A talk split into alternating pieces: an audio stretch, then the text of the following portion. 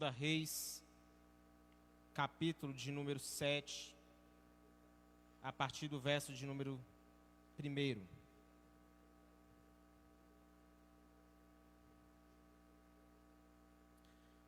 Você que está na sua casa nos acompanhando, que Deus abençoe você. Acompanhe comigo a leitura a partir do verso de número 1. Você pode se sentar nesse momento. Capítulo 7, verso de número 1 em diante, diz assim: Eliseu respondeu: Ouçam a palavra do Senhor. Assim diz o Senhor: Amanhã, por volta dessa hora, na porta de Samaria, tanto uma medida de farinha como duas medidas de cevada serão vendidas por uma peça de prata. O oficial, em cujo braço o rei estava se apoiando, disse ao homem de Deus: Ainda que o Senhor abrisse as comportas do céu, será que isso poderia acontecer? Mas Eliseu advertiu: Você o verá com os próprios olhos, mas não comerá coisa alguma. Havia quatro leprosos junto à porta da cidade. Eles disseram uns aos outros: por que ficar aqui esperando a morte? Se resolvermos entrar na cidade, morreremos de fome, mas se ficarmos aqui também morreremos. Vamos, pois, ao acampamento dos arameus para nos render. Se eles nos pouparem, viveremos. Se nos matarem, morreremos. Ao anoitecer, eles foram ao acampamento dos arameus. Quando chegaram às imediações do acampamento, viram que não havia ninguém ali, pois o Senhor tinha feito os arameus ouvirem o ruído de um grande exército, com cavalos e carros de guerra, de modo que disseram uns aos outros: Ouçam, o rei de Israel contratou o rei dos Hititas e dos egípcios para nos atacarem. Então, para salvar a vida, fugiram ao anoitecer, abandonando tendas, cavalos e jumentos deixando o acampamento como estava. Tendo chegado às imediações do acampamento, os leprosos entraram numa das tendas, comeram e beberam, pegaram a prata, o ouro e roupas e saíram para esconder tudo. Depois voltaram e entraram numa outra tenda, pegaram o que quiseram e esconderam isso também. Então disseram uns aos outros: Não estamos agindo certo.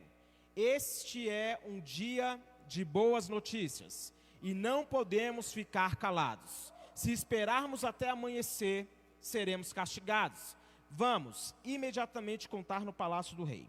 Verso de número 10. Então foram chamar, for, então foram, chamaram as sentinelas das portas da cidade e lhes, lhes contaram.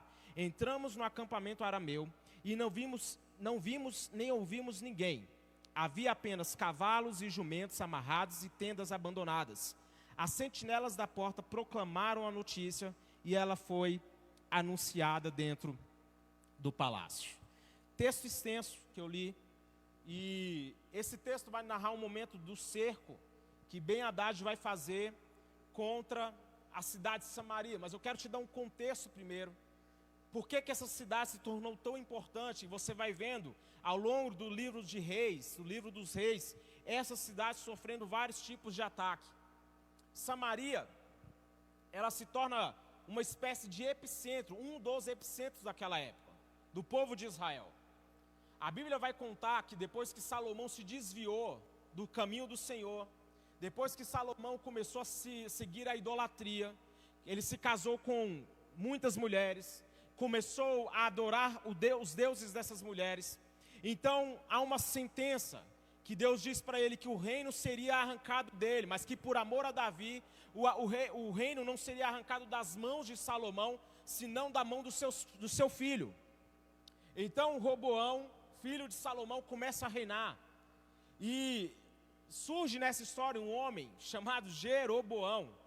E eu fiquei lendo a história desse homem essa semana e eu estava impressionado, porque esse homem, Jeroboão, ele teve uma oportunidade de ter uma dinastia como a que Davi teve.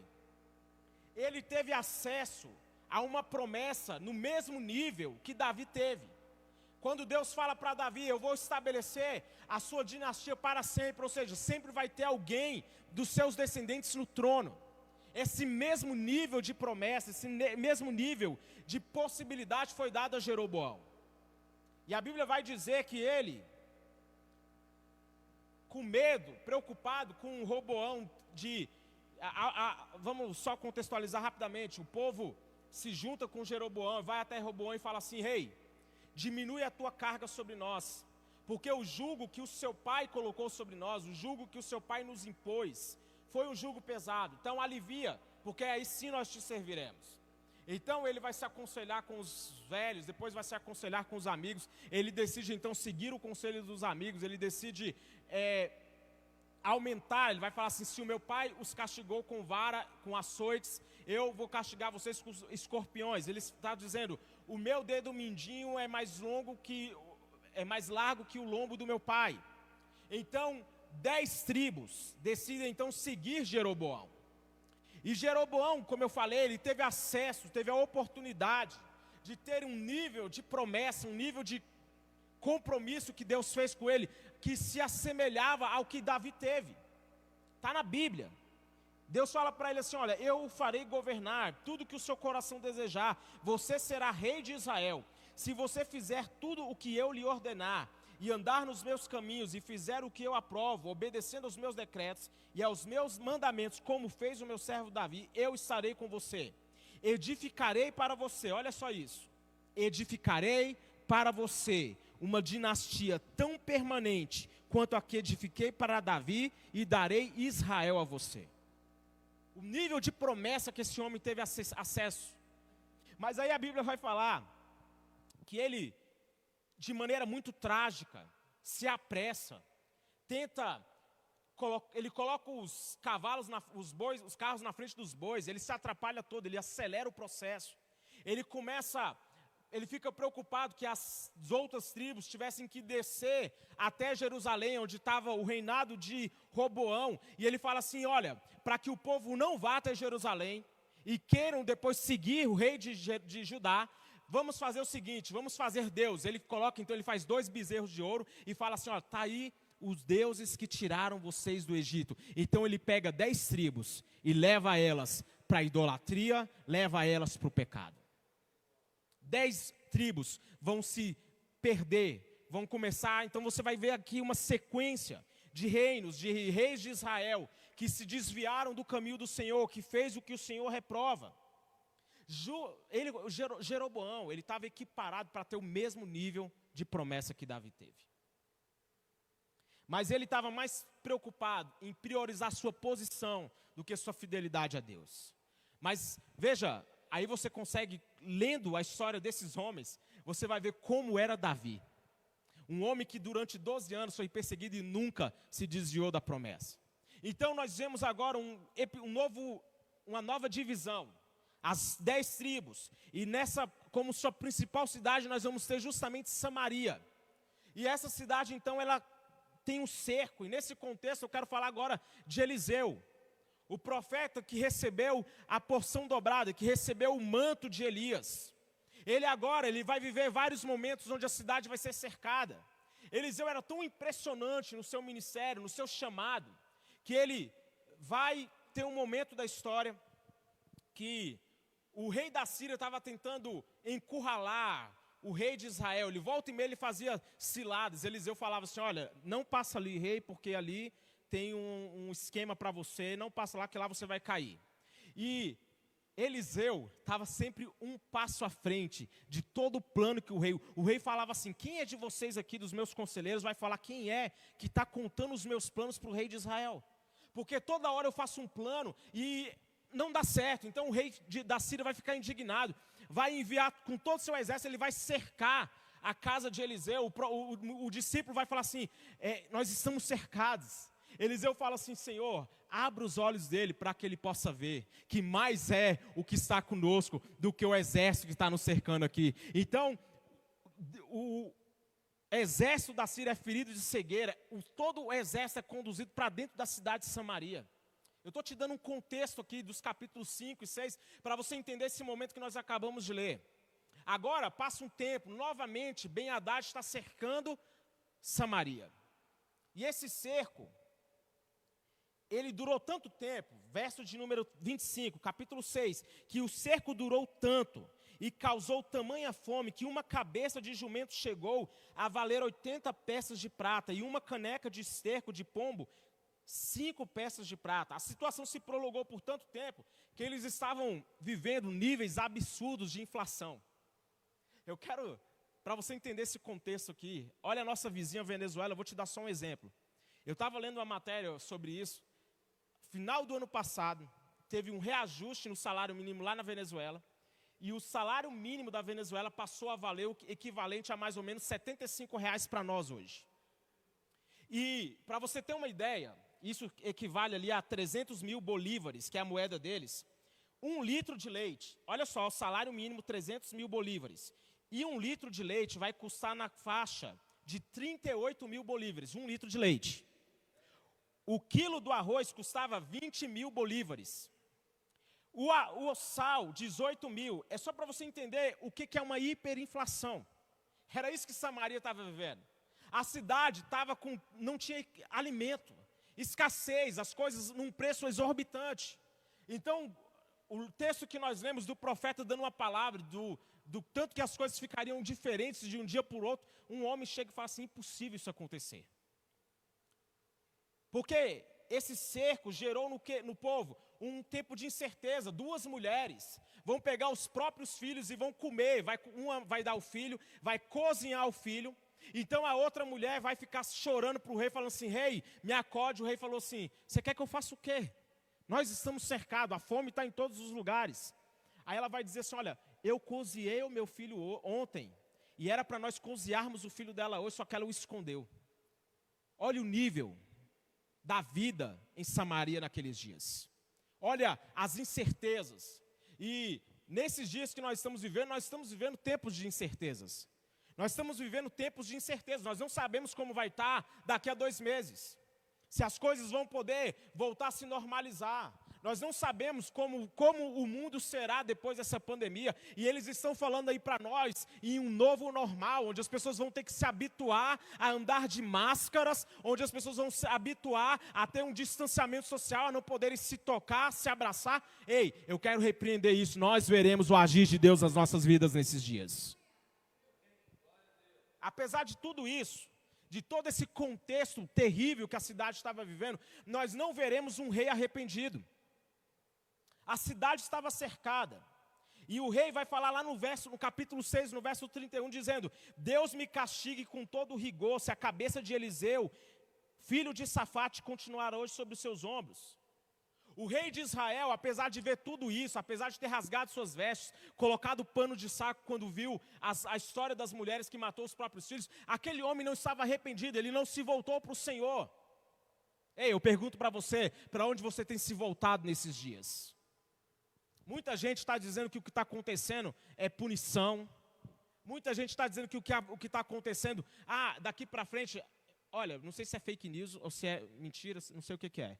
Mas a China, esses dias estava falando que lá eles já estavam falando de uma nova pandemia desconhecida, pior do que o coronavírus. Fala assim, está repreendido. Fala com fé, fala, está repreendido. Mas eu quero que você veja o contraste. Enquanto o rei, lá no capítulo 6, verso 33, vai dizer: Na mesma hora o rei diz: Essa desgraça vem do Senhor. Por que devo ainda ter esperança no Senhor? Aqui é um homem que estava incrédulo. Mas no verso seguinte nós vemos o profeta dizendo: Eliseu respondeu: Ouçam a palavra do Senhor, assim diz o Senhor: amanhã, por volta dessa hora, na porta de Samaria, tanto uma medida de farinha como duas medidas de cevada serão vendidas por uma peça de prata. Cada um dá aquilo que tem. O rei estava vociferando as suas incredulidades e as suas ameaças o profeta estava declarando esperança, estava declarando vida. Ei, quem é você nesses dias? O que você vai declarar? A Bíblia vai falar que na nossa língua há poder de vida e de morte.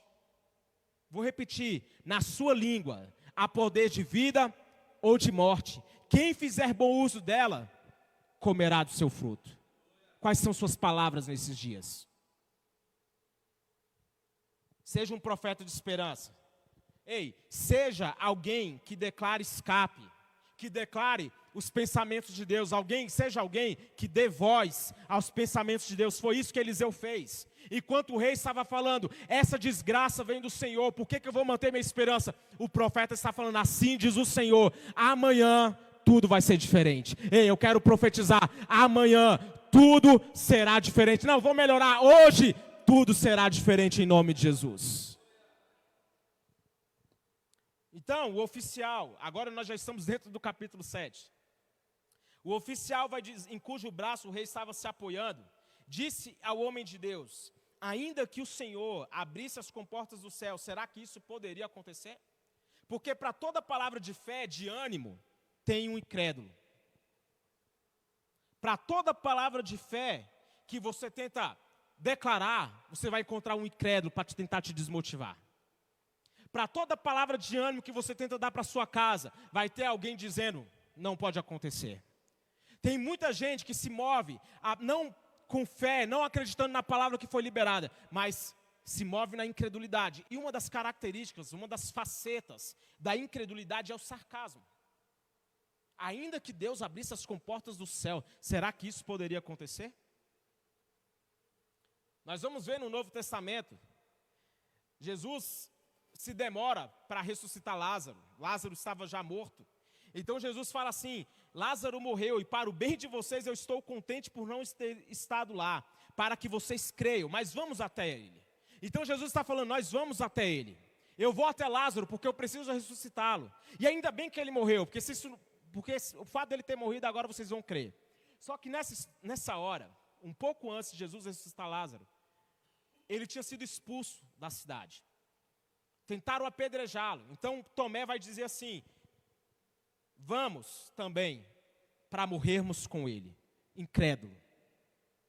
Muitas vezes nós citamos a incredulidade de Tomé lá quando Jesus ressuscita e ele fala: Eu só acredito se eu tocar. Não, olha que esse homem já dava sinais, mesmo andando com Jesus, ele era um incrédulo. E ele vai falar assim: Vamos lá, para morrer também. Todo incrédulo é sarcástico, é, se move em ceticismo. Ah, pastor, para minha família, só Deus para fazer na minha família. Mas ele não fala assim, Deus, que Deus pode fazer, ele duvida. quantos estão entendendo isso aqui em nome de Jesus? Ele não está falando assim, eu acredito que Deus pode salvar. Ele fala assim, na minha família, acho que só Jesus na causa. Mas ele não fala assim, acreditando que Jesus pode entrar e pode fazer. Ele está apenas dizendo assim, é impossível. Quantos estão entendendo isso? A incredulidade, ela se manifesta de muitas formas. E eu quero dizer para você hoje, ei, pare de compartilhar seus sonhos, seus projetos com pessoas frustradas. Porque pessoas frustradas, pessoas decepcionadas, pessoas incrédulas, elas fazem da sua frustração, da sua incredulidade, daquilo que não deu certo na vida dela, como a única bandeira da história dela. E ela não acredita que Deus pode fazer na sua vida também. Mas eu quero dizer para você que o Deus que fez em Samaria o impossível é aquele que pode fazer também nesse período de pós-pandemia você viver grandes coisas no Senhor. Você pode ver as portas se abrindo, você pode ver a sua vida mudando de repente.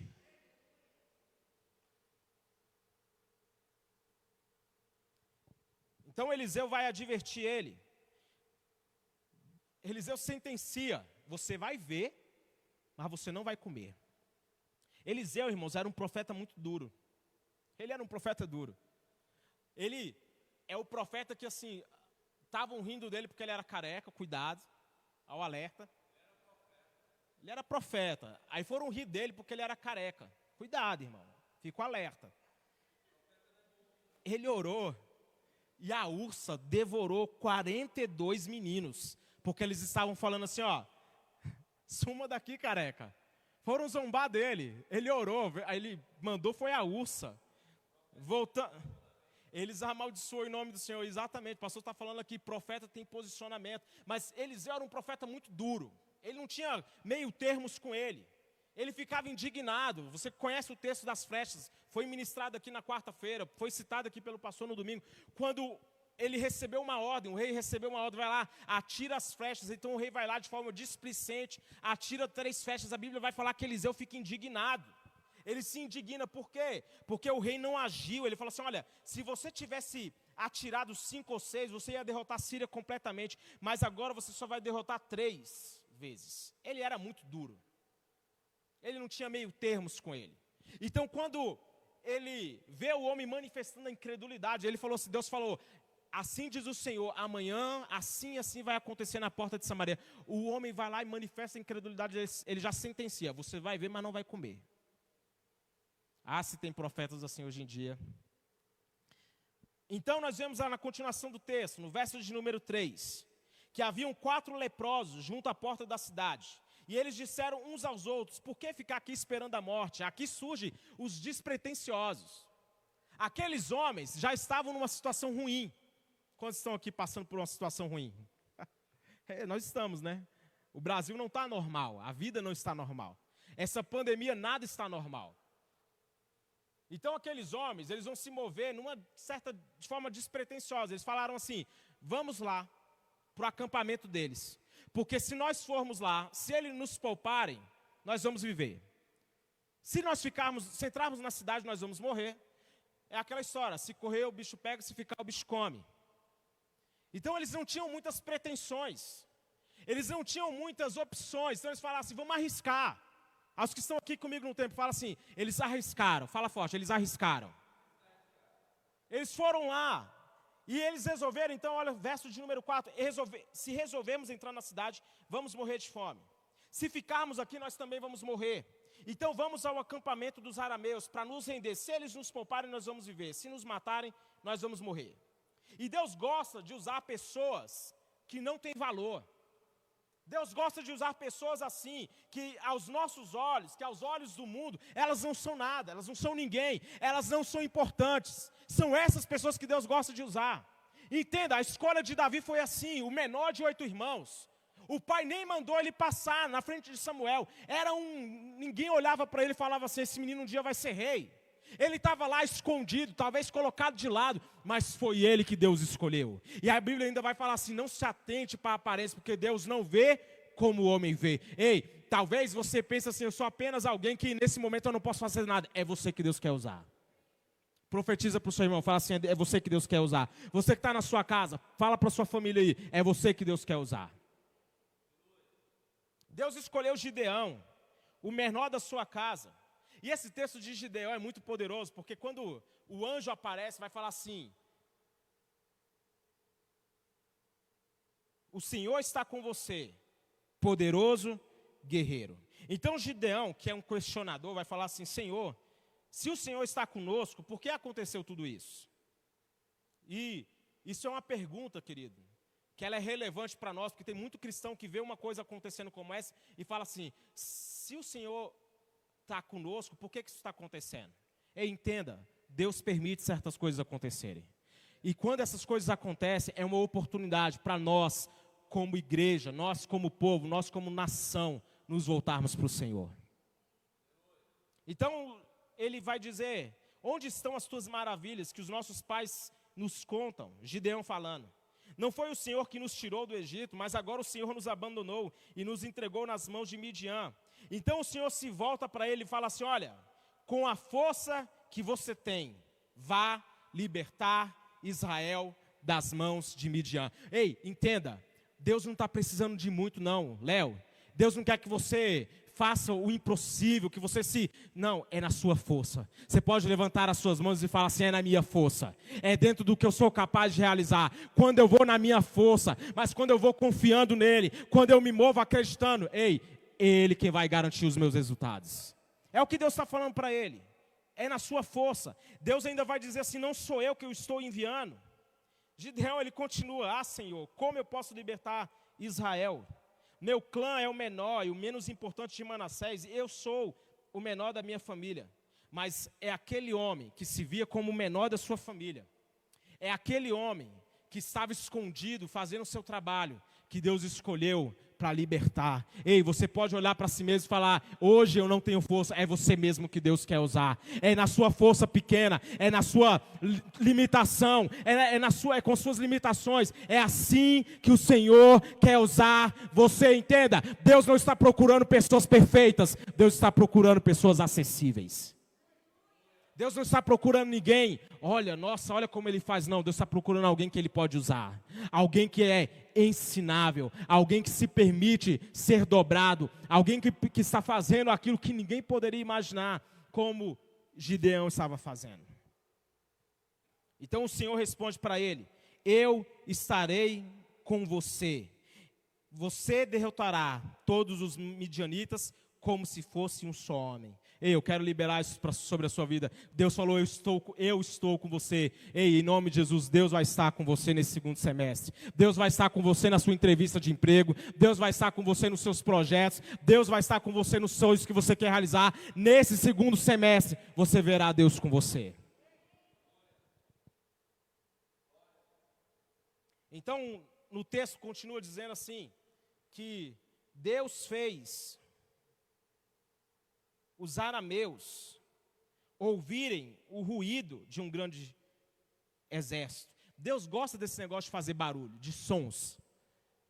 Direto você vai ver isso na Bíblia se repetindo. De repente o exército está lá sossegado, o inimigo, de repente eles escutam um som. Ei, eu quero dizer que o diabo vai começar a ouvir o som. Alguns sons. Você se movimentando, você marchando, vai parecer um exército.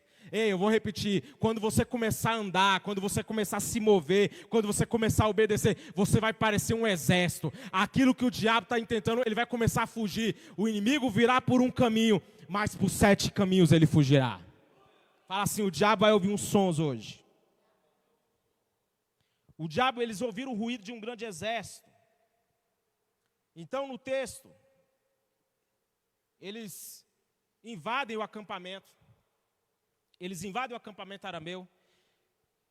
E eles começam a entrar nas tendas, começam a pegar as coisas. Então eles têm, de repente, eles acordam para a vida, né? Eles percebem que aquilo que eles estavam fazendo era errado. Então eles falaram: hoje é um dia de boas notícias. Eu quero, você pode levantar sua mão e falar isso? Hoje é um dia de boas notícias. Eles falaram assim: hoje é um dia de boas notícias. Nós não podemos ficar calados. Nós não podemos ficar com essa informação para nós. Há boas notícias, vamos contá-la. Vamos levar essas boas notícias. Então eles vão, se apresentam lá, se aproximam da cidade. E a boa notícia que eles tinham chegou no palácio. Ei, boas notícias vão se espalhar nesses dias. Nós vamos ser aqueles que vão contar as boas notícias. Tem alguém comigo aqui? Você vai ser alguém que vai contar as boas notícias, as boas novas daquilo que Deus fez, do poder dele. Você será alguém que vai vai proclamar as boas novas do reino de Deus. Este é um dia de boas notícias. Quando Lázaro morreu, eu gosto desse texto. Quando Lázaro morreu, Jesus foi lá, ressuscitou Lázaro. A Bíblia vai falar que as pessoas iam até Betânia por causa de Jesus e por causa de Lázaro. Lázaro, ele se tornou famoso. A Bíblia vai falar até que os líderes religiosos planejavam matar Lázaro por quem ele se tornou, porque ele se tornou uma boa notícia de alguém que estava andando lá pelaquela Judéia, naquela região, ressuscitando mortos há quatro dias. Então eles falaram: a gente tem que matar esse homem, porque ele é a prova de que Deus faz milagres, de que mortos podem ressuscitar. Ele é a prova de que existe um tal de Jesus por aí fazendo milagre. Ei, você vai ser a prova, você é a testemunha de que o nosso Deus ainda faz milagre. Ei, a sua família é a prova de que Deus ainda faz milagre. Aquilo que Deus vai fazer na sua vida é a prova de que Ele ainda faz milagre. Você é a boa notícia que Deus tem para esse tempo. Você é a mensagem que Ele está dizendo: milagres ainda podem acontecer. Seja alguém que conta boas notícias. E eu quero concluir. Aquele tempo que Samaria estava vivendo era um tempo de incertezas. Era um tempo de incerteza, um tempo de dificuldade. Mas num piscar de olhos, pisca aí, tudo mudou. De repente, de repente, aquilo que parecia impossível acontecer, que para um homem, ainda que os céus, que as comportas do céu se abrissem, aconteceu. Ei, querido, Deus não precisa de muito. Quatro leprosos se movimentaram, foram lá, e quando eles chegaram, Deus já tinha feito algo. O milagre já tinha acontecido. O que você pode estar vivendo hoje pode ser um tempo de incerteza. E você pode olhar e falar assim: é, aos nossos olhos naturais, na minha vida, pastor, as coisas só vão estar melhor lá para abril de 2021. Por quê? Porque a né, pandemia, então, ninguém tá, a vida de ninguém está. Não, fala assim, num piscar de olhos. Fala comigo, num piscar de olhos, num estalar de dedos, de repente, sua vida pode mudar. Eu quero que você se coloque de pé comigo. Você pode estar vivendo tempos de incertezas, mas Deus pode fazer tudo mudar. Aqueles leprosos, eles foram ao acampamento arameu tentar sorte. Eles foram lá sem expectativa. Mas Deus é tão poderoso, porque Ele é aquele que faz assim, ó, que mesmo a figueira não florescendo, que mesmo não havendo uvas na videiras, mesmo falhando a safra das azeitonas, que não havendo produção de alimento nas lavouras, nem ovelhas no curral, nem boi nos estábulos, ainda assim eu exultarei no Senhor e me alegrarei no Deus da minha salvação. Ainda que todo cenário seja contrário. Samaria estava cercada. E para quem olhava aquela situação, para quem via o que estava acontecendo ali, não havia o que ser feito. O rei rasgou suas vestes, porque duas mulheres estavam dentro da cidade comendo os próprios filhos. Você imagina o nível que estava. Você pode estar enfrentando algo que você fala assim, pastor, só um milagre. Ei, para Deus isso é assim. É assim. Ele não precisa de muito. De repente, o cenário mudou. Ei, eu quero profetizar isso hoje na sua vida. O cenário vai mudar.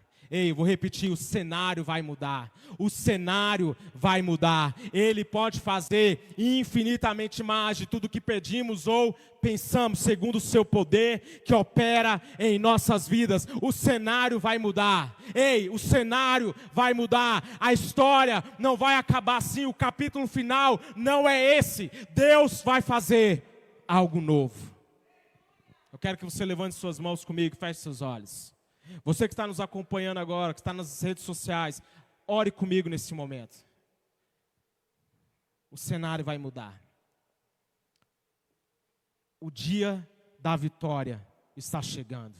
O dia da tua vitória está chegando. O dia das portas abertas está chegando. Vamos orar nesse momento. Senhor, nós queremos ser como o profeta Eliseu. Nós queremos nos mover acreditando que o Senhor pode fazer. Nós não queremos ser como aquele rei que diz: essa desgraça vem do Senhor, porque eu vou manter minha esperança. Ei, a nossa esperança está no Senhor e ela não vai se abalar. A nossa esperança está naquele que pode fazer os piores cenários mudar. A nossa esperança está naquele que tem o poder de nos curar. O Senhor é aquele que batalha as nossas guerras. Nós cremos que quando o inimigo ouvir o som, o inimigo ouvirá um som, o inimigo ouvirá um barulho, existe um som vindo, um som do céu, e o diabo vai se colocar em fuga, o diabo fugirá, o diabo não tem poder. Nós cremos que maior é aquele que está conosco do que o que vem contra as nossas vidas. Nós cremos que uma virada está vindo, que o dia da virada está chegando, que ainda que o contexto seja o pior, ainda que o cenário aos nossos olhos seja impossível de mudar, o Senhor é poderoso, o Senhor pode fazer o impossível, o Senhor não está preso ao nosso contexto, o Senhor não está limitado às nossas circunstâncias, mas o Senhor é aquele que faz infinitamente mais, porque os seus caminhos são mais altos do que os nossos caminhos, os seus pensamentos pensamentos são mais elevados que os nossos pensamentos. Nós acreditamos naquele que pode fazer, naquele que está agindo em todas as coisas, fazendo com que tudo coopere para o nosso bem. Se você crê nisso, dê uma forte salva de palmas ao Senhor.